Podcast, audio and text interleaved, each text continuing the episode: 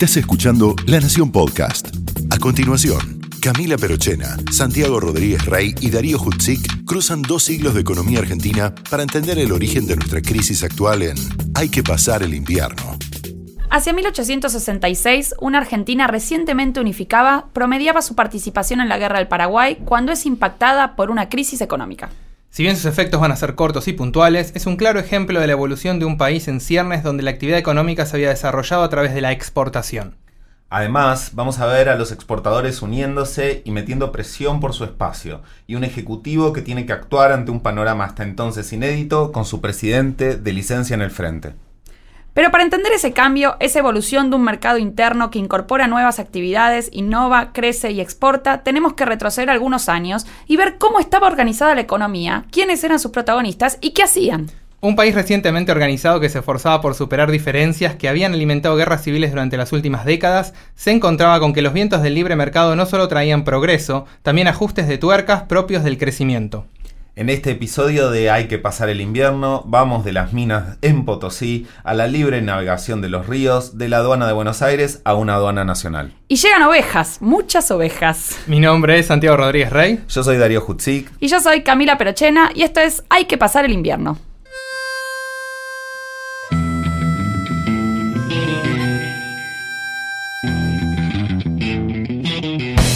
Primer lugar, anuncio, anuncio que el Estado argentino suspenderá el pago de la deuda externa. Los invito el lunes a trabajar con fe en el país. La economía argentina tiene posibilidades de recuperación. No hay planes perfectos, hay planes posibles. La Argentina enfrenta problemas coyunturales que no son nada más que transitorios. Esta baja notable en las exportaciones nos crea problemas de capacidad de pago. Hemos decidido recalibrar nuestras metas de inflación. Nosotros vamos a cumplir con nuestra política monetaria y nuestra política fiscal.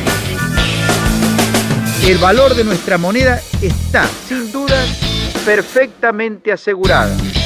El que depositó dólares, dólares, recibirá dólares. El que depositó pesos, recibirá pesos. La verdad que los argentinos tienen una paciencia enorme. La economía en principio está especificada porque nuestra moneda es el peso. Recibirá pesos. Por último, un mensaje de optimismo. Hay que pasar el invierno.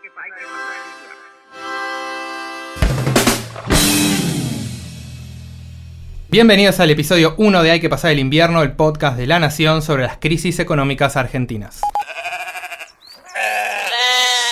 Sí, este es el episodio de las ovejas, porque fue de la mano de las ovejas que nos insertamos en el mercado internacional y nos convertimos en una economía capitalista. Bueno, sobre todo eso hay un debate, vamos por partes. Este podcast sobre crisis económicas en la historia argentina empieza con la crisis de 1866, porque es la primera crisis económica de una república argentina unificada con Buenos Aires adentro. Recordemos un poco, en 1852 se produjo la batalla de Caseros, en la que Urquiza, gobernador de Entre Ríos, venció a Juan Manuel de Rosas, gobernador de Buenos Aires. Y con el triunfo de Urquiza, sin vencedores ni vencidos, se encamina la Confederación a dictar por fin una constitución. Además había que resolver un tema económico clave, el de la aduana y la libre navegación de los ríos interiores. Hasta ese momento Rosas venía bicicleteando la convocatoria de un Congreso Constituyente que pudiera organizar la Confederación porque, entre otras cosas, se negaba a repartir los recursos de la aduana. Estos recursos estaban monopolizados por Buenos Aires. Un vivo, Rosas, ¿no? Eh. Medio que repartir lo que es tu única fuente de ingresos se ve que no daba.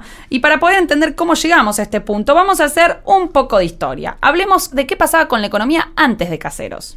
Un poco de historia en un podcast de historia somos re meta. No, no, clarísimo.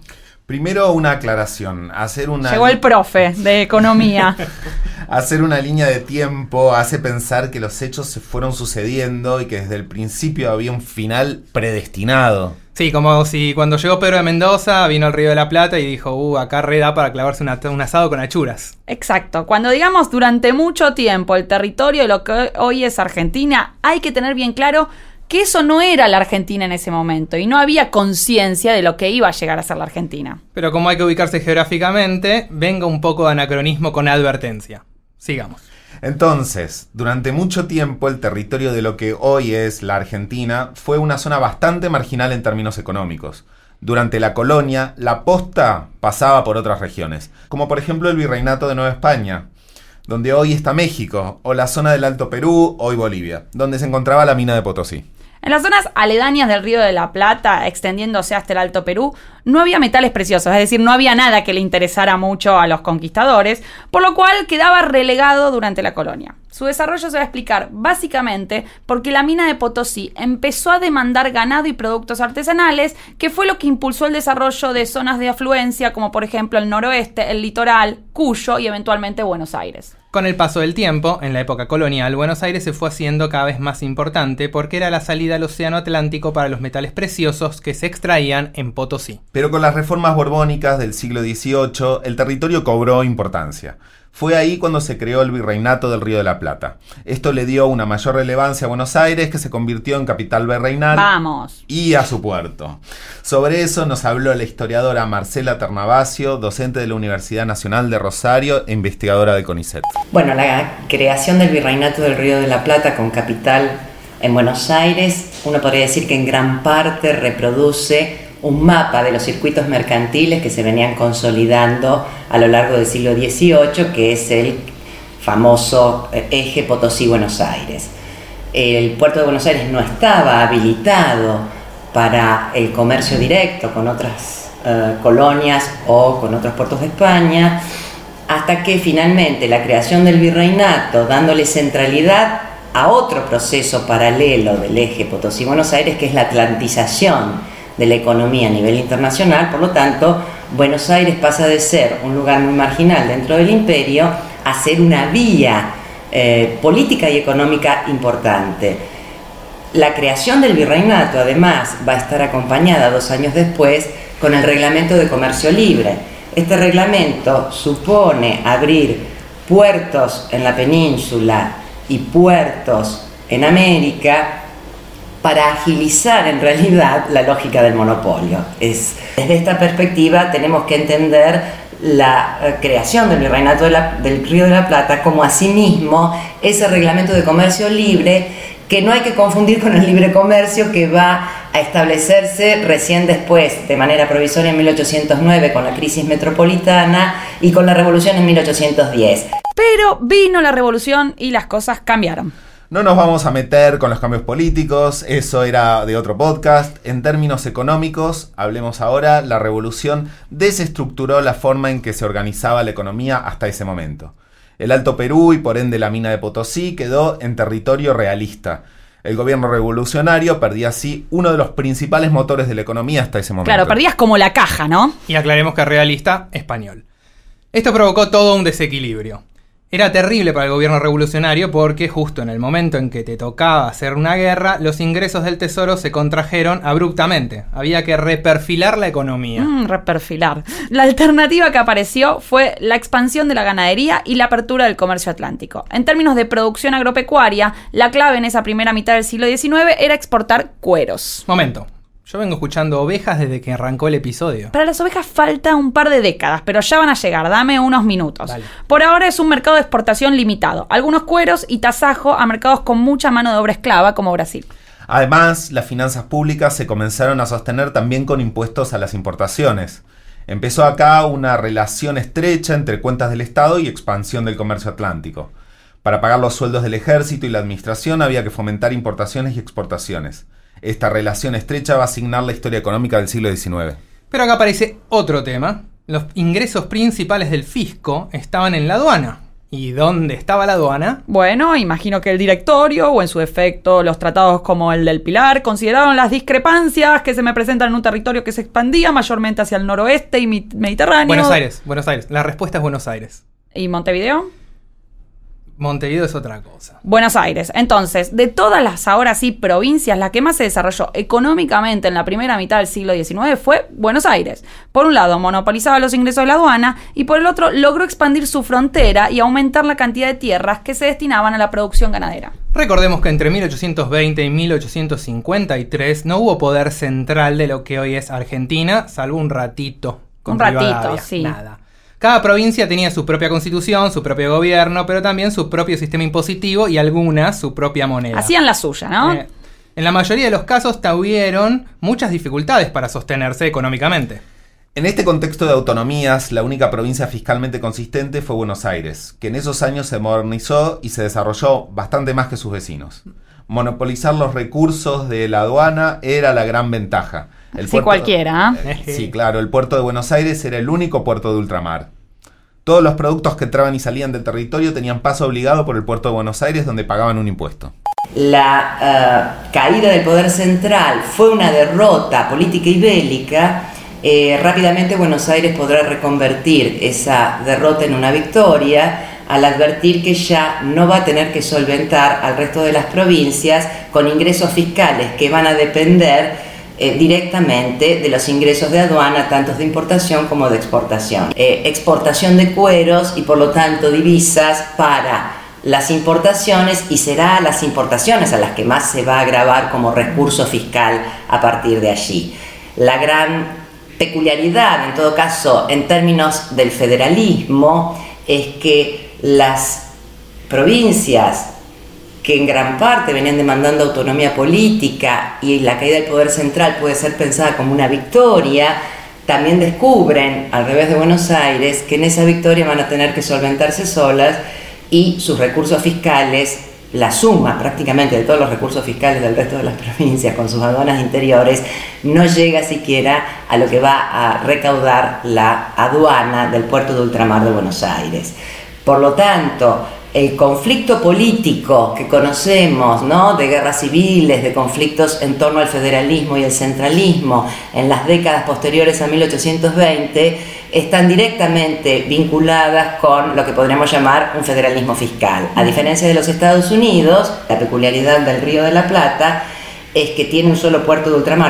La monopolización de los ingresos de la aduana molestaba bastante al resto de las provincias y en resumidas cuentas, ese fue uno de los principales motivos por el que Urquiza se levantó contra Rosas en el 52. Pensemos que el resto de las provincias no tenían la capacidad fiscal que tenía Buenos Aires para proveer bienes públicos como seguridad, justicia, educación. Y si hablar de coparticipación hoy es todo un conflicto, entonces significaba guerra civil.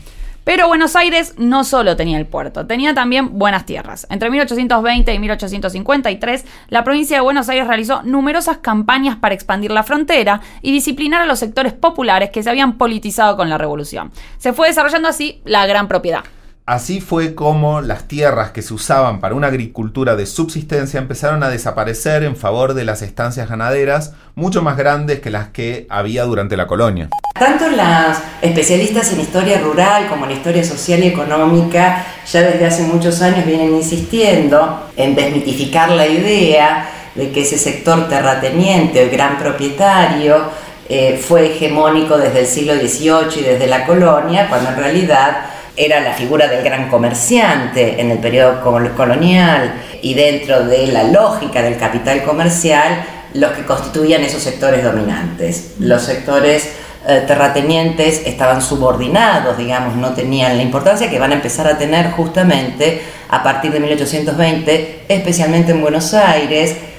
En gran parte Buenos Aires porque la situación política la coloca en la región que no estaba naturalmente dotada como podía ser la banda oriental o la provincia de Entre Ríos para la expansión ganadera, pero justamente será la desaparición del stock ganadero por las guerras civiles en la banda oriental, como asimismo en la zona de Entre Ríos, lo que convierte a Buenos Aires en esa zona privilegiada que a su vez, insisto, va a tener el puerto de ultramar. Esa fluida relación entre el registro de la producción ¿no? ganadera y el registro de la circulación con el comercio internacional que le provee el puerto va por ejemplo, a mostrar un momento de crisis cuando los unitarios que dominan el tercer Congreso Constituyente entre 1824 y 1827 van a sancionar la ley de capitalización de Buenos Aires y al mismo tiempo van a sancionar una ley que divide al resto de la provincia de Buenos Aires en dos provincias diferentes. Esto va a alarmar a los sectores ganaderos que estaban en plena expansión y que, insisto, tenían una fluida relación bajo la figura del hacendado comerciante con el puerto de ultramar y hará que los grandes hacendados de la campaña de Buenos Aires, a saber los Anchorena, Terrero, Juan Manuel de Rosas, salgan a buscar firmas para un petitorio y apoyar de esta manera el rechazo a la ley de capitalización que les hacía perder en efecto ese fluido vínculo. De manera tal que esa expansión ganadera y la gradual conformación de un sector terrateniente y de lo que va a terminar siendo en algunas zonas la gran estancia, no va a dejar de coexistir con estructuras de tipo campesino, pequeños eh, propietarios y ocupantes de tierra que a lo largo de estas primeras décadas van a tener distintas ecologías y formas de coexistencia hasta que, bueno, llegada la segunda mitad del siglo XIX, va a tener un mapa y una configuración diferente. A pesar del desarrollo conseguido por Buenos Aires, hay que remarcar que la primera mitad del siglo XIX estuvo signada por varias dificultades. La principal era el clima de guerra prácticamente permanente. La mayor parte del gasto público era usado para la guerra, tanto la de independencia como la civil, como con Brasil, etc. La guerra no ayudaba mucho a crear la famosa seguridad jurídica que te permite invertir y tampoco se pudieron crear instituciones que promovieran el desarrollo de una economía capitalista. Por ejemplo, no había bancos, moneda unificada, crédito créditos, derechos de propiedad. Buenos Aires tuvo algunos de estos avances, en particular durante la feliz experiencia bajo la administración de Martín Rodríguez y el tándem Rivadavia García. Y por último, la guerra hizo que gran parte de la población no se dedicara a actividades productivas. Los hombres que iban a la guerra no quedaban disponibles como mano de obra. Se profundizaba así uno de los principales problemas que había en esa época para el desarrollo económico, la escasez de mano de obra en contraste con la vieja Europa donde abundaba la mano de obra y escaseaba la extensión de tierra fértil. Un dato. En la década de 1830, uno de cada cuatro hombres adultos de la provincia de Buenos Aires servía en el ejército rosista. Tengo otro dato.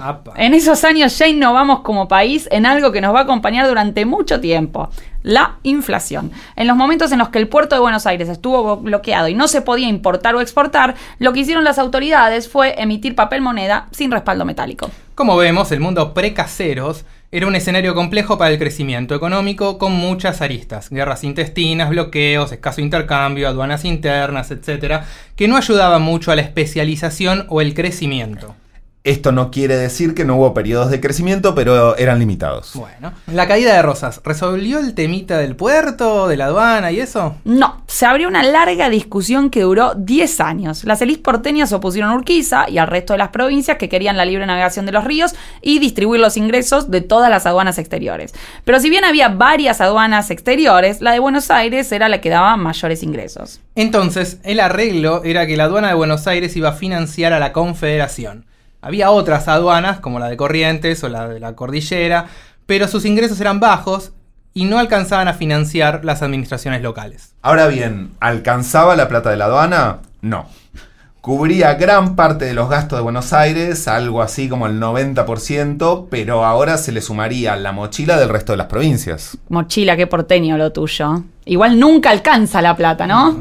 Un poco, pero así pensaban los de la elite porteña. Urquiza a mediados de 1852, emitió dos decretos que levantaron más de una ceja entre las élites. Sobre eso le preguntamos a Ximena de Toro, economista y doctora en historia. El primero era un reglamento de aduana, que decretaba la apertura de los ríos a buques extranjeros de más de 120 toneladas y que creaba nuevas aduanas exteriores. Hasta ese momento y por más de tres siglos los ríos Paraná y Uruguay habían estado cerrados al comercio transatlántico haciendo de Buenos Aires la última escala obligada para los buques de ultramar. Urquiza eliminó de cuajo ese privilegio y ordenó la instalación de aduanas en Martín García, en la costa marítima de Buenos Aires, en las costas del río Paraná y en el río Uruguay, además de aduanas terrestres en Mendoza, Salta, San Juan y Jujuy. Mediante un segundo decreto, Urquiza derogó el derecho diferencial del 25% que Buenos Aires cobraba a todas las mercaderías ultramarinas llegadas desde el puerto de Montevideo. Estas medidas tensaron aún más las difíciles relaciones con la dirigencia porteña. Y pocos días más tarde, Buenos Aires se levantó contra Urquiza en la célebre revolución del 11 de septiembre. Viejo y querido conflicto federal, ¿cuántas crisis afloraron por tu causa? Urquiza sitió Buenos Aires y esto generó perjuicios fiscales para los revolucionarios. Pero estos tenían un as bajo la manga. En los primeros meses de su gestión, los vencedores de la Revolución de Septiembre tuvieron que enfrentar la crisis fiscal desatada por el sitio de Buenos Aires y por el bloqueo de su puerto, ¿no? por parte de la escuadra de la Confederación. Pero Urquiza había subestimado el poder financiero y el ingenio de los porteños, que en una historia eh, que es bien conocida consiguieron sublevar a las tropas sitiadoras y hacerse con suficiente oro como para tentar a Coe, el almirante, el jefe de la escuadra confederada, a entregar su flota al enemigo. Una vez restablecida la calma en Buenos Aires, la provincia dio inicio a una década de consolidación de sus instituciones políticas y económicas. Un aspecto muy importante de este proceso son las reformas en el funcionamiento de la aduana. Buenos Aires se dio una nueva ley de aduanas, ensayó una progresiva reducción de los impuestos a las importaciones, un aumento de los derechos a las exportaciones, una simplificación del cuadro tarifario, una mejora cualitativa y cuantitativa de su burocracia estatal. Lo cierto es que para el 1858 los ingresos de aduana habían aumentado casi un 40% frente a 10 años antes. Buenos Aires reeditó un poco aquella feliz experiencia rivadaviana de principios de 1820. Mientras tanto, la Confederación buscó de distintas formas desplazar a Buenos Aires con tratados de libre navegación con Inglaterra, Francia y Estados Unidos. Sin embargo, estos esfuerzos no tuvieron mucho éxito por diversas razones.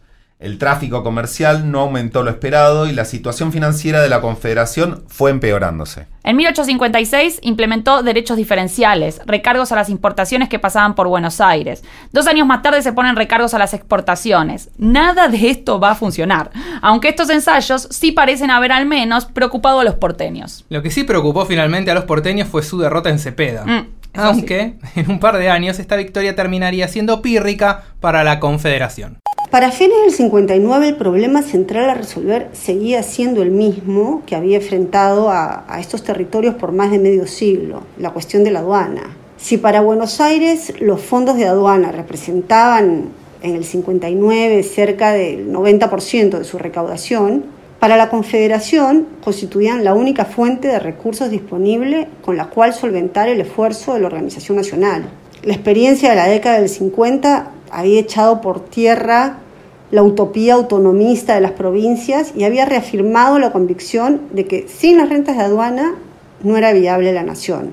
Ahora, a pesar de su victoria en Cepeda, Urquiza comprendió que las clases dirigentes porteñas nunca aceptarían una tregua sin un acuerdo político y económico más amplio, un acuerdo que les ofreciese ciertas garantías. Pero Buenos Aires había sido derrotada y tras la derrota el gobierno porteño no había tenido más remedio que reconocer los reclamos de las otras 13 provincias sobre las rentas de aduana y en el pacto había quedado, en efecto, consignada, entre otras cosas, la obligación de Buenos Aires de traspasar la aduana a las autoridades nacionales. Sin embargo, como el pacto no definía ni los términos ni los plazos en los que debía hacerse efectiva dicha transferencia, esta imprecisión fue muy pronto capitalizada por la dirigencia porteña. Y en los hechos la aduana pasaría a la nación recién en 1862, con Mitre, un porteño, al frente del gobierno federal. Entonces, en 1862 se consigue por fin la unificación nacional, tras la batalla de Pavón. Tenemos un territorio nacional, pero la pregunta sería si eso nos da una economía unificada así automáticamente. Para entender la economía de esta época tenemos que entender que si bien la unificación se había terminado de concretar, no podemos pensar en una economía nacional tal como la imaginamos hoy. Así nos lo explicó Hilda Sábato, historiadora e investigadora de CONICET.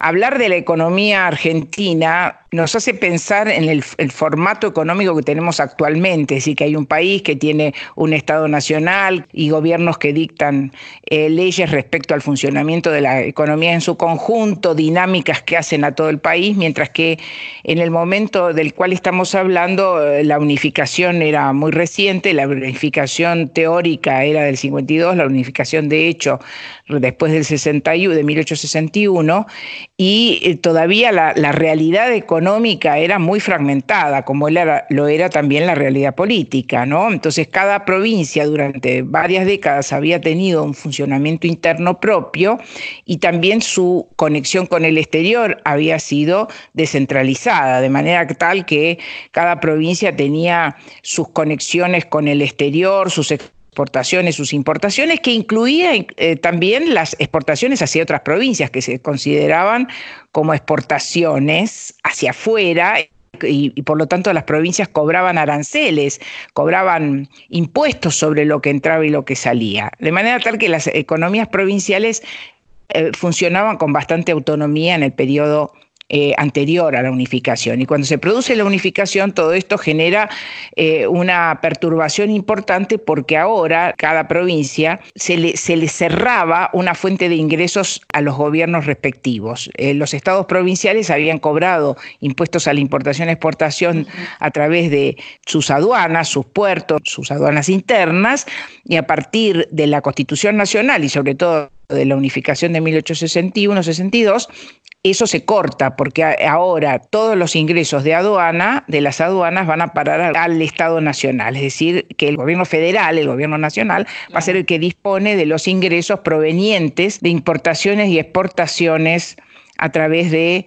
eh, no solo los puertos, sino también de, lo, de por tierra. A las provincias se les cierra una fuente de ingresos muy importante y eso genera bastantes conflictos.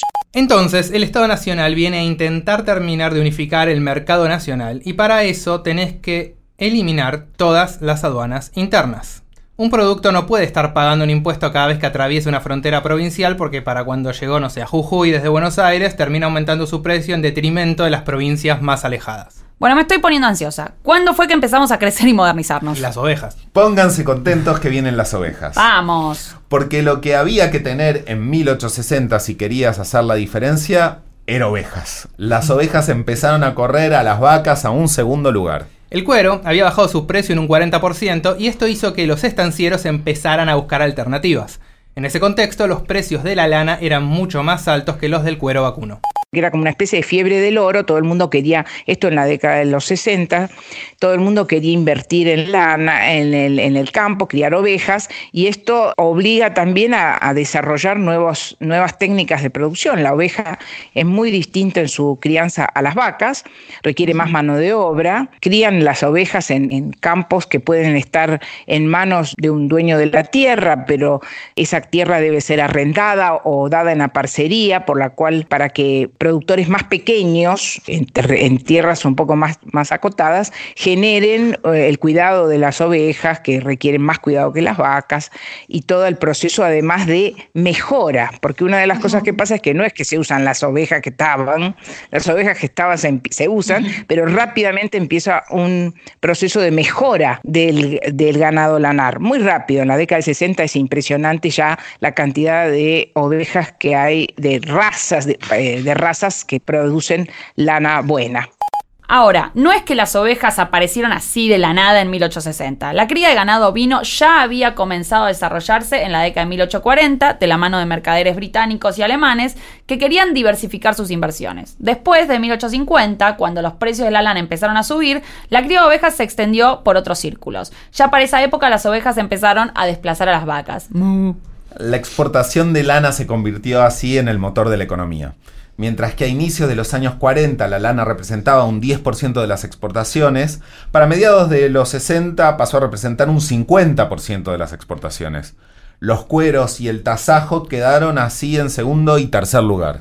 Digamos que la situación internacional nos ayudó bastante. Así lo explica Fernando Rocchi, historiador e investigador de la Universidad Torcuato Itela la Argentina tuvo mucha suerte en la primera mitad de, la década del 60 porque Estados Unidos, que era el principal proveedor de algodón desde Inglaterra, entra en guerra civil. Eh, los, del, sur creen que, que, Inglaterra nos va a ayudar a derrotar a los del norte, Inglaterra no, interviene y el norte eh, bloquea los puertos, quema las cosechas de algodón y sale ese mercado de algodón. Eso hace que, muchas industrias eh, textiles algodoneras inglesas se transformen en textiles laneras, que no es tan difícil. Y eso genera un boom en la demanda de lana que hace que de 1860 a 1865 la Argentina tenga un momento muy bueno que le tocó a Mitre eh, de, eh, en cuanto a la económica. El problema surge en 1865 porque los ingleses lo primero que hacen es buscar dónde se puede cultivar algodón. Se va en Egipto donde les va muy bien, Vienen al Chaco, tienen, tienen, los tipos tienen olfato, no, no se, el algodón en el Chaco no se desarrolla hasta la década de 1920, pero los tipos tienen olfato, se van a la India Ahora bien, toda la producción de lana se concentró casi exclusivamente en la provincia de Buenos Aires. No solo la mayoría de las ovejas se crían en Buenos Aires, sino que allí también las más refinadas y las más caras. Anterior a la unificación, la provincia de Buenos Aires se había convertido en un foco de producción dinámica que eh, superaba en su capacidad de generación de riqueza a la mayor parte del resto del territorio. La expansión ganadera trajo numerosas consecuencias por un lado multiplicó la demanda laboral. Y acá hay un dato interesante. A ver. Como había poca mano de obra disponible, faltaban brazos, los salarios en esa época subieron y la necesidad impulsó el ingreso de las mujeres en el trabajo asalariado. Ahí estamos. Esto permitió a muchos individuos y familias lograr un ascenso social significativo. Gracias al desarrollo de la ganadería ovina, el sector exportador se dinamizó y las empresas rurales se modernizaron. Se revolucionan así las condiciones de producción. Además, a través de la exportación de lana, el país quedó conectado con más mercados internacionales de los que estaba a través de los cueros. La urbanización e industrialización europeas llevaron a la creación de un mercado mundial de lana. Las industrias textiles de Inglaterra, Estados Unidos, Francia, Alemania y Bélgica necesitaban de la lana argentina. Otra consecuencia de la expansión lanar fue que se mejoró el sistema de transporte. Al principio la lana se trasladaba en carretas desde las empresas rurales hasta el puerto, pero los costos eran altos y el sistema muy lento.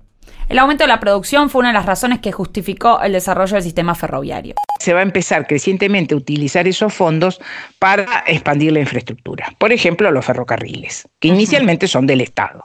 Eh, o sea, el Estado invierte en ferrocarriles y luego va a haber también la atracción de capitales privados extranjeros para la expansión del ferrocarril. Esos ferrocarriles van a ser centrales, importantísimos para el desarrollo de algunas economías del interior, como por ejemplo la economía tucumana. Había diferentes fuentes de ingresos, pero gracias a la dinamización del mercado, la aduana vio crecer su recaudación. Lo que sí pasaba era que eh, esta economía alimentaba muy fuertemente eh, la posibilidad de expansión de, eh, de infraestructura, porque el gobierno central vive de la aduana, básicamente. No había impuesto a los réditos, impuesto a las ganancias como ahora. Había, básicamente, la plata venía de, dos fuentes. La fuente directa, que es la aduana. La aduana cobra eh, muy bajos impuestos a las exportaciones, lo que hoy llamamos retenciones, que no es exactamente lo mismo, pero bueno, equivalente a las retenciones, o sea, se paga por exportar poco.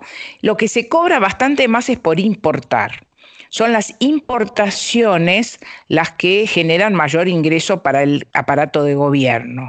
Esas importaciones están directamente vinculadas al dinamismo de la economía de exportación, porque en la medida en que se crea este foco en esta región comienzan a venir inmigrantes, comienza a urbanizarse Buenos Aires, comienza aparece la ciudad de Rosario, comienza a expandirse los centros urbanos en el interior de la región pampeana y todo esto crea un mercado de consumo eh, creciente, por una parte, por otra parte el aparato productivo va requiriendo insumos importados.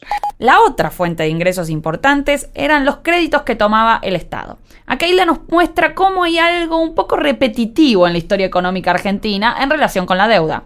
La otra fuente de ingresos, además de los impuestos a la importación y a la exportación, son los préstamos que el gobierno adquiere, tanto dentro del mercado nacional como en el mercado internacional. Y, este, y esa es parte de la plata que tiene el gobierno para pagar sus gastos. Que a su vez esa plata, como pasa ahora, le va a generar deuda. Ahí viene lo que yo llamo la ecuación argentina, que es algo que todavía nos persigue, que es la manera en que eh, se atan o se vinculan la capacidad productiva del país con la capacidad, por lo tanto, de generar divisas, con la capacidad de endeudarse, la capacidad de pagar, va a generar una especie de círculo en el cual generalmente el crecimiento interno por causa de la expansión de la producción y de las exportaciones, en el caso de la lana, inicia, por, por, llamarlo de alguna manera, un ciclo a partir del cual hay más plata, porque no solo por las exportaciones, porque la Argentina, o porque se comienza a exportar a un mercado internacional dinámico, sino también porque a raíz de esta situación de auge va a haber más disposición del mercado internacional a prestarle a la Argentina, le suena conocido, a prestarle a la Argentina y también de los inversores capitalistas a invertir. Esto es parte del, eh, del, del juego que resulta de que la Argentina se inserta en el mercado internacional, ¿no es cierto? Por una parte, exporta, se ve eh, que es una economía dinámica, que promete, hay un oro que es la lana. Por lo tanto, esto genera eh, entusiasmo, tanto internamente, se empieza a gastar más, como externamente en el sentido que vienen préstamos e inversiones. Ahora, al haber más dinero, aumentan las expectativas de los mercados locales, se expande el crédito y es una economía que ya empieza en la década de 1870 a tener bancos, además del Banco de la Provincia de Buenos Aires, que es el banco más poderoso, bancos privados también, hay una expansión del crédito y hay una expansión del gasto, porque hay más plata. Esto lleva a un incremento de las importaciones. Hay más importaciones en la medida en que la economía necesita insumos para expandirse productivamente, pero además en que la gente empieza a tener, como se dice ahora también, plata en el bolsillo y empieza a consumir. Una población que se está haciendo además cada vez más urbana, Todavía es una, economía básicamente de población rural, pero la población urbana crece muchísimo en estas décadas y entonces hay un, viene la inmigración, etcétera, y entonces hay un mercado de consumo de productos que mayoritariamente vienen de afuera, aunque no solo vienen de afuera, también hay una expansión de las producciones manufactureras locales, pero aumentan las importaciones. Ahora, hay un momento cuando una de estas cosas falla, ahí se produce la crisis, ¿no? Puede pasar que, se puede pasar que bajen los precios por culpa de otros, digamos, los precios de lo que uno vende, que es lo que ha pasado recientemente, por ejemplo, con la soja o antes con otros productos, bajan los el precio del producto en el exterior y ahí ese factor que, que alimentaba la expansión eh, tiene que frenarse. En la medida, además, en que los otros factores tienen una inercia. Entonces, las importaciones siguen, la gente sigue importando. Y entonces puede generarse un desequilibrio comercial, que se llama. Es decir, se importa más de lo que se puede exportar.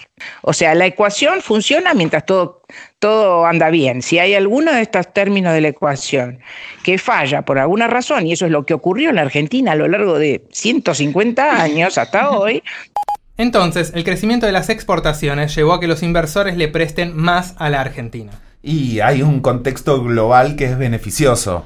Vamos a profundizar sobre los ciclos de crecimiento y caída de la economía global en el próximo episodio cuando hablemos de la crisis de 1873, con una Argentina mucho más integrada al mercado global, pero por estos años y de la mano de la lana vamos a ser parcialmente parte de ese boom. En el caso del 66, el, el problema fue de la producción, es decir, el problema fue la baja del precio de la lana en el mercado internacional por distintos factores y internamente una cierta sobreexplotación de las tierras disponibles. E, es un momento en el cual, em, el 66, estamos en plena guerra del Paraguay. Eso significa que eh, las fuerzas militares están ocupadas en el frente paraguayo y descuidan el frente sur, que es la frontera de avance de las tierras para eh, la producción agraria. Y esto quiere decir que las poblaciones que están allí asentadas, que son las poblaciones indígenas, pueden avanzar sobre la frontera agropecuaria y se produce una especie de, límite a la capacidad de expansión sobre nuevas tierras y una, por lo tanto hay demasiadas ovejas por hectárea y eso baja los rendimientos, ¿no? Y lleva a una crisis de rendimientos y a la necesidad incluso de liquidar eh, ovejas, de hecho aumenta la, aumenta la exportación de cueros ovinos, porque se matan a las ovejas para generar de nuevo condiciones buenas, óptimas de producción en términos de la relación entre tierra y animales. Ahora, veamos cómo fue que se desequilibró la situación. ¿Por qué tener un montón de ovejas eventualmente se transformó en un problemón? ¡Ay, pobres ovejitas! El mercado cambió el rumbo y sobraban. Recientemente en Australia tuvieron que matar camellos por razones similares. Basta que me hago vegetariana. Bueno, ahí la marcó un tema importante que no podemos pasar por encima y es la guerra del Paraguay. Para hablar sobre las consecuencias económicas de la guerra trajimos a nuestra especialista en el tema, Victoria Barata, historiadora e investigadora del CONICET y la UBA. para movilizar una cantidad inédita de hombres que tenían que pasar a engrosar las filas del ejército aliado. El Estado Nacional Argentino necesitó aumentar su presupuesto fundamentalmente en lo relativo a los gastos militares, que pasaron a ser aproximadamente un 60% del presupuesto ejecutado. Para obtener esos recursos se recurrió a préstamos, fundamentalmente internos, al, contrario de lo que se piensa. Eh, por ejemplo, préstamos del Banco de la Provincia de Buenos Aires, también bonos, títulos, también donaciones de particulares. Pero no todas fueron pálidas con la guerra del Paraguay, también ayudó a dinamizar otras regiones como la del litoral. Por otra parte, la guerra contra Paraguay le imprimió un dinamismo a la actividad económica, sobre todo eh, en el sector del litoral. Primero se incrementó la producción de trigo y de maíz en las provincias de Santa Fe y Entre Ríos. Todo lo que estuvo ligado a la provisión de los ejércitos, sobre todo el brasileño, le imprimió un ritmo a la economía, sobre todo a la actividad ganadera en el litoral, tanto por vacunos que alimentaban a los ejércitos y también los equinos que eh, transportaban a los soldados. Como se destacó, hay una serie de cuestiones que no tienen mucho que ver con la Argentina. ¿Cuáles eran? es que termina la guerra civil norteamericana y vuelve Estados Unidos bastante rápidamente a producir algodón. Egipto produce el mejor algodón del mundo. En la India se está produciendo algodón y esto hace que las fábricas textiles algodoneras que habían pasado a ser laneras ahora vuelvan a ser algodoneras. Eso genera una caída en la demanda de, la, de lana muy fuerte que hace caer los precios y eh, entra el pánico en la Argentina. No se sabe qué hacer, los terratenientes crean una asociación, generalmente las asociaciones se crean para defender intereses y se crea la Sociedad Rural Argentina en 1866 para defender los intereses. Algo tiene que hacer el gobierno frente a esta caída en los precios mundiales de la lana. Eh, un proyecto es hacer una fábrica nacional de paños en la Argentina, otro proyecto es hacer subsidios. Bueno, la sociedad rural se crea ahí en ese momento y, es la misma que tenemos ahora. Pero la verdad que enseguida el mundo está en un momento de rápido crecimiento y ya para el año 67-68 la lana otra vez vuelve a ser demandada porque se expande la industria y esta crisis pasa al olvido de la misma manera que pasa la Fábrica Nacional de Paños. Lo que queda es la sociedad rural. Eh, para advertir que si viene otra vez algo así, ya la tenemos preparada. Crisis corta, pero legado importante, dijo la crisis de las ovejas, ¿eh?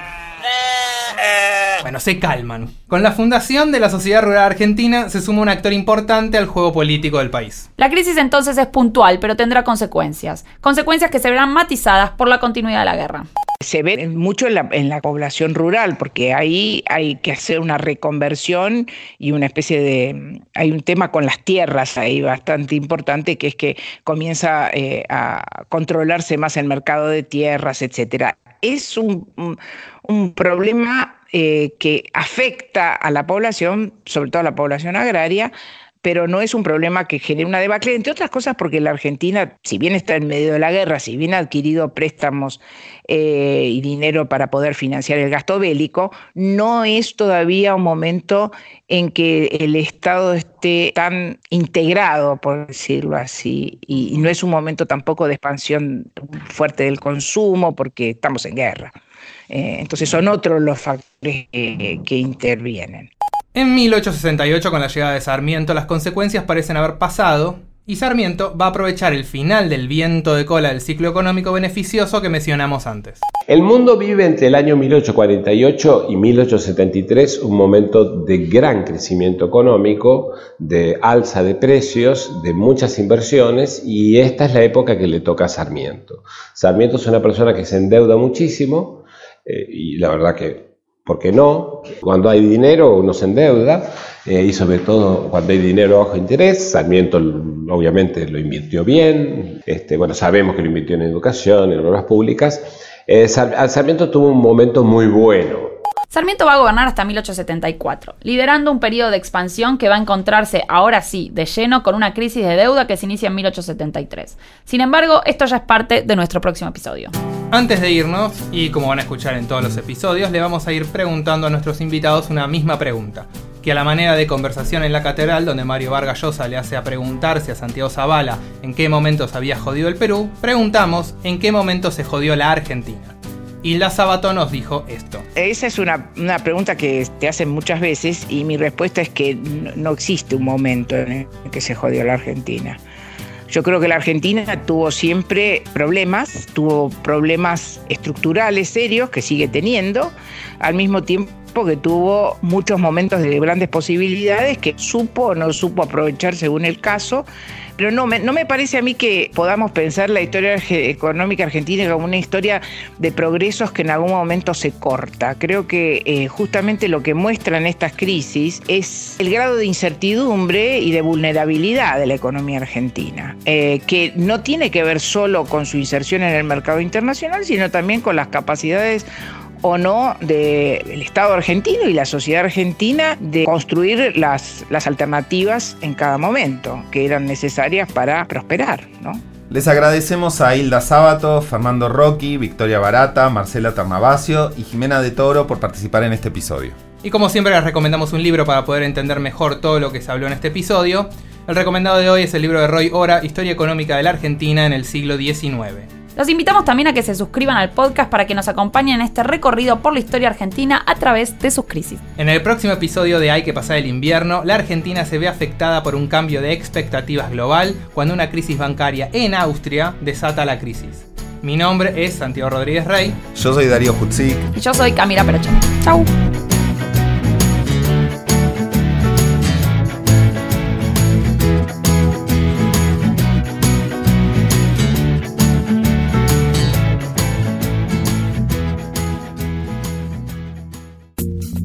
Esto fue Hay que pasar el invierno, un podcast exclusivo de la Nación.